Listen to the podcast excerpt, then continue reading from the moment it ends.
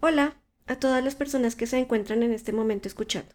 Hoy es una nueva semana para considerar algunos aspectos. Así que para iniciar, ve por tu taza de café que aquí te espero.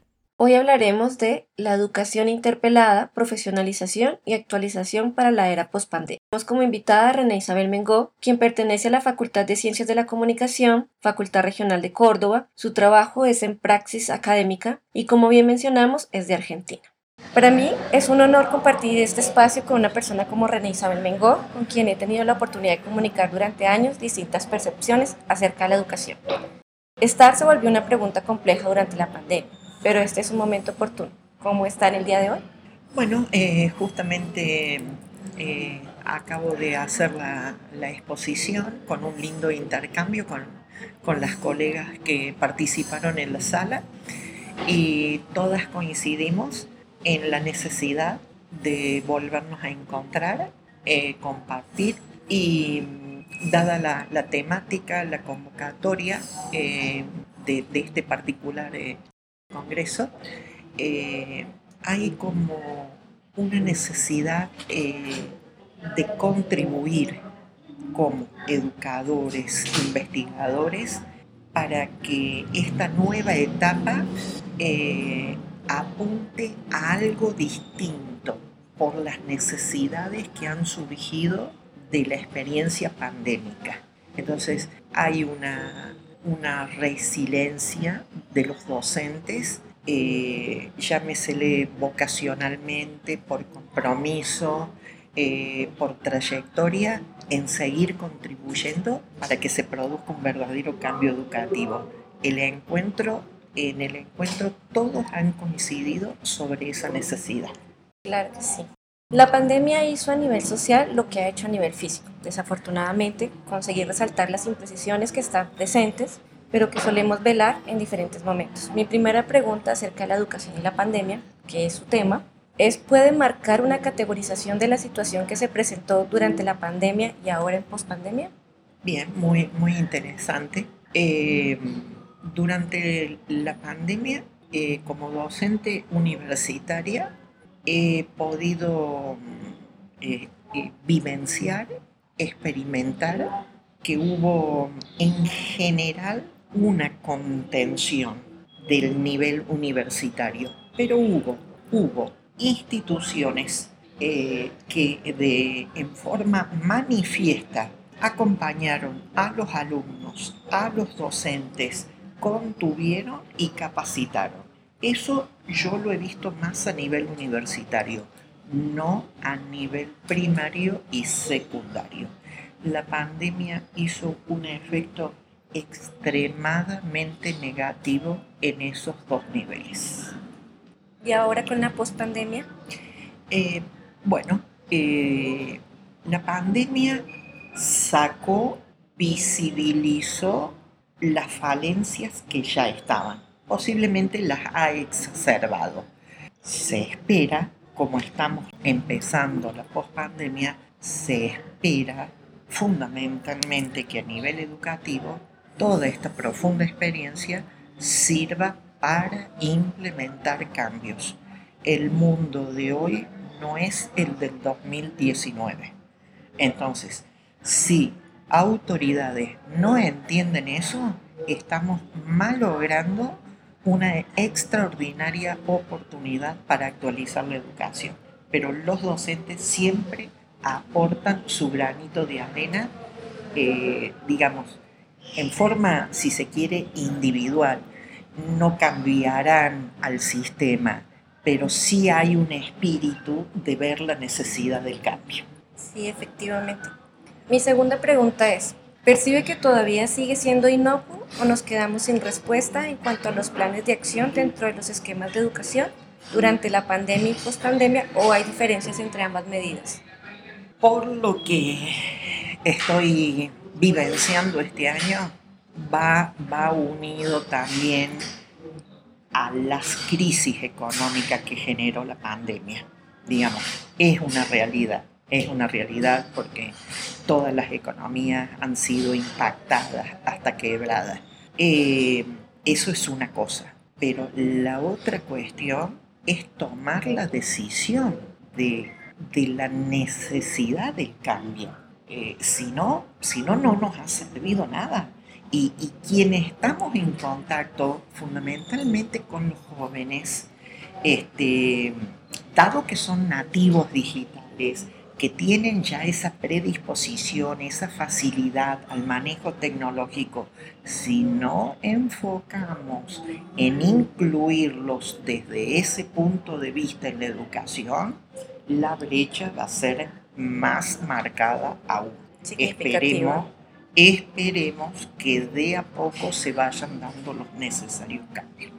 Sé que siempre su análisis es profundo, con una visión latinoamericana. En este caso, ¿cuál cree que ha sido la verdadera pérdida que dejó en la educación? La pandemia y qué seguiremos asumiendo en pospandemia. Eh, la desvinculación física.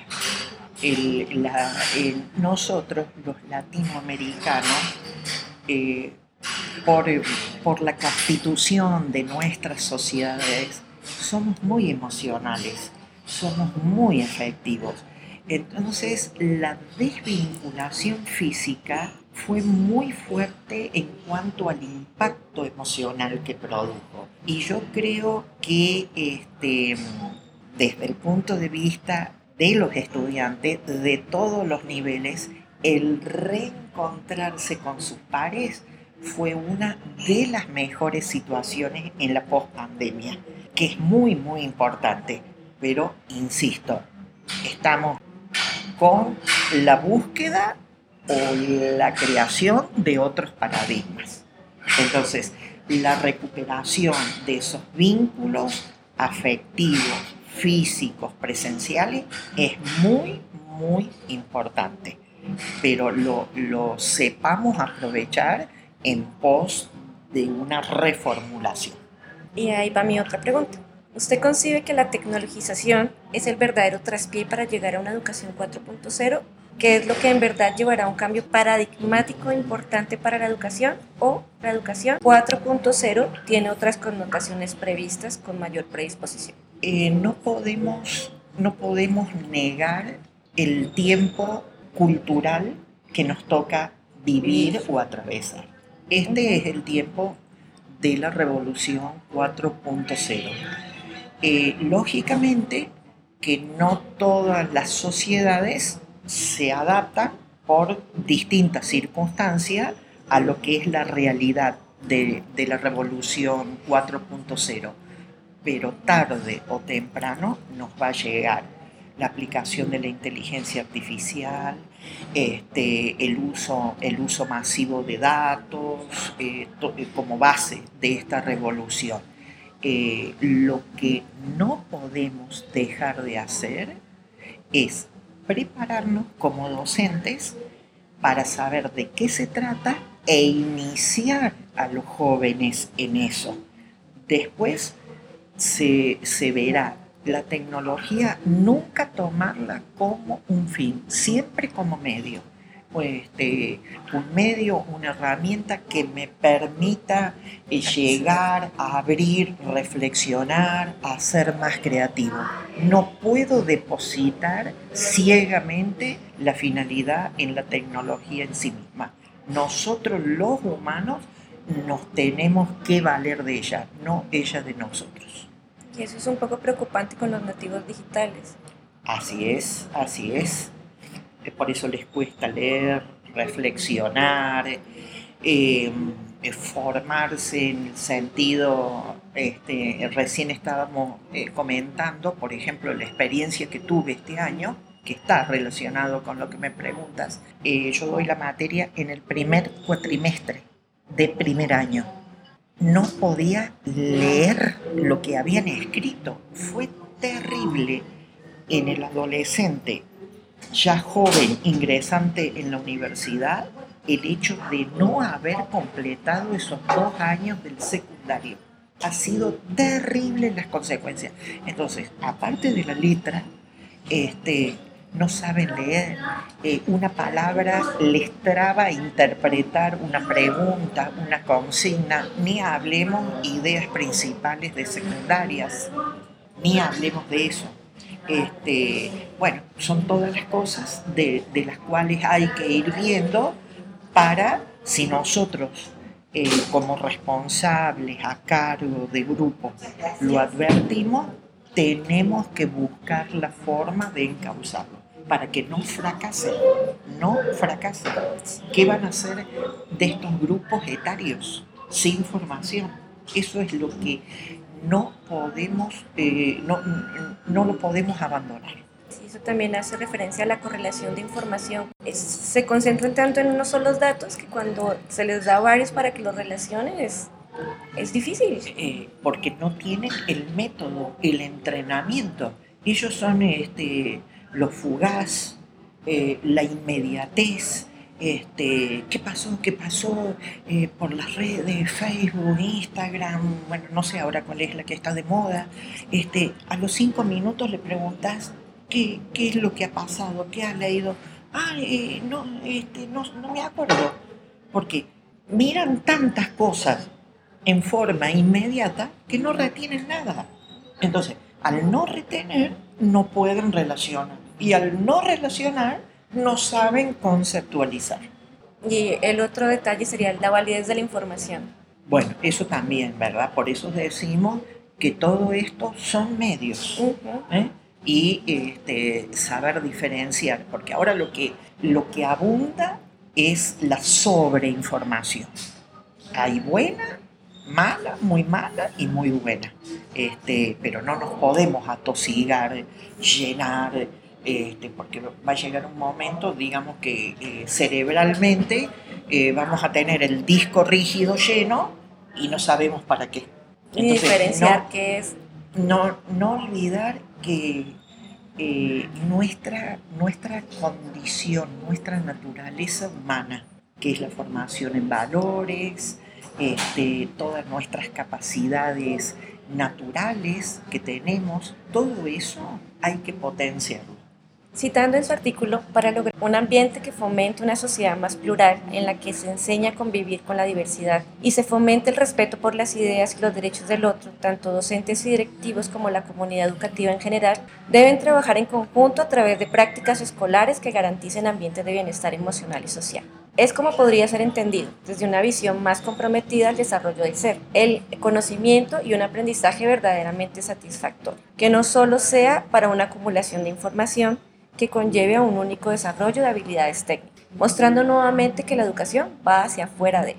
Eh, muchas cosas se pueden deducir de ahí. En primer lugar, eh, hoy hay que enseñar con pensamiento flexible, primero, que es lo que permite, permite la inclusión en sus diversas expresiones, y el pensamiento flexible te lleva a la formación del pensamiento crítico, para que tengas autonomía. Pero eso, eh, como adultos, como profesionales, lo tenemos que ejercitar con nuestros pares, para luego llevarlo a los jóvenes. No es fácil, no es fácil, eh, por diversas circunstancias.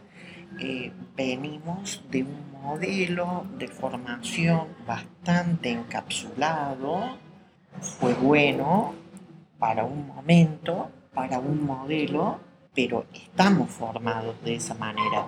Entonces, hacer estos giros no es tan, tan digamos, fácil, pero hay que hacerlo. Lo importante es darse cuenta de la necesidad de un, de un cambio tres reflexiones que nos pueda dejar de esta nueva educación en pospandemia. Eh, por actor social. Con respecto a los estudiantes, hay que enseñarles eh, no el contenido, sino el para qué, que sería la habilidad. Hoy interesa más la habilidad que el contenido en sí mismo. Eso es otro gran cambio que muchos docentes nos cuesta entender. Hoy hay que pensar, planificar, diseñar para formar a ese joven que es el que va a aplicar, no lo que a mí me gustaría que aprenda. Eso, eso respondió el viejo modelo. Hoy tengo que conocer cuáles son las necesidades para adaptar esas destrezas a lo que ellos necesitan. Entonces ahí vamos a despertar la creatividad, este, la autogestión del conocimiento, la flexibilidad. Eso con respecto al actor estudiante. Con respecto al actor docente, tenemos que profesionalizarnos, actualizarnos para cortar esta brecha, eh, no solamente generacional, sino entre los docentes mismos hay brechas digitales también. Entonces, el, hoy, el, hoy el, docente, eh, más que el que impone eh, la temática, el conocimiento, es más horizontal su función, es un facilitador, un coordinador, el que muestra las posibilidades para que después los alumnos la potencien. Y el tercer actor, que son las instituciones, las gestiones políticas, tienen que darse cuenta que esto necesita un cambio inmediato. Después podemos medir si el crecimiento económico fue positivo, negativo, cuantitativo, pero si el cambio educativo no pasa a ser política de Estado básica, vamos a seguir repitiendo el esquema anterior. Y es difícil porque esa ha sido la falencia en todos los gobiernos. Este, es que ahora, ahora ¿qué te dicen? Bueno, es que la pandemia produjo una crisis que nos hemos quedado sin fondos. No sé de dónde saca los fondos, pero empieza a capacitar a los docentes, monitorea lo que aplican, este, qué, cómo están dando, eh, cómo se puede hacer eh, para adquirir tecnología, eh, readecuar los edificios en aulas híbridas. Por ejemplo, donde yo trabajo son instituciones masivas, hay dos aulas híbridas. Entonces, hay un, hasta la logística institucional tiene que cambiar. los alumnos universitarios de los ciclos de especialización de los últimos ciclos ellos no quieren ir físicamente a la universidad, quieren que les programen las prácticas de laboratorio, los talleres para tal día. Entonces saben que el día martes tienen el taller de química, de física, pero eso de ir todos los días presencialmente, ellos se han acostumbrado mucho a la virtualidad. No es, el, no es lo mismo para primaria y secundaria. Cada nivel del sistema tiene sus propias necesidades. Y hay que entender las diferencias. Finalmente me quedo con esta cita que está en su artículo. Si se piensa que la política educativa es poseer conectividad o la de repartir computadoras, no hemos entendido lo que necesita la educación en el presente. Aprender o estar vinculado a los diversos niveles educativos es algo mucho más profundo que tener una computadora. Si no cambiamos la didáctica, los planes de estudio, los regímenes de evaluación y el formato escolar, y por sobre todo profesionalizar permanentemente al docente, habremos perdido una gran oportunidad. En concreto, ¿estamos preparados para este gran desafío? Lo importante es proponerse. Tenemos la oportunidad. ¿Hay algo adicional que quiera agregar? Sí, que, que este encuentro en este particular momento, todos los que estamos acá tenemos el propósito de aportar para contribuir al cambio. Claro que sí. Aprovecho para darle las gracias por acompañarme hoy, René. Bueno, eh, para mí siempre han sido muy amables, este, muy, muy solidarias en todo. Eh, es un gusto, es un gusto poder compartir, eh, siempre conocer gente, lugares. Eh, ha sido de mucho enriquecimiento todos los eventos en los que he participado. Es mutuo. Y les puedo decir que la educación sigue siendo un verdadero hito, que en este momento, pese a la gran necesidad de implementar cambios, nos encontramos con resbalones de gran magnificencia. Gracias. Gracias. Espero haber vinculado significados que nos acompañen constantemente y dejar abiertas más preguntas, unas que nos permitan constituir nuevas razones para estar aquí. Que tengan una pasible semana y hasta una próxima oportunidad.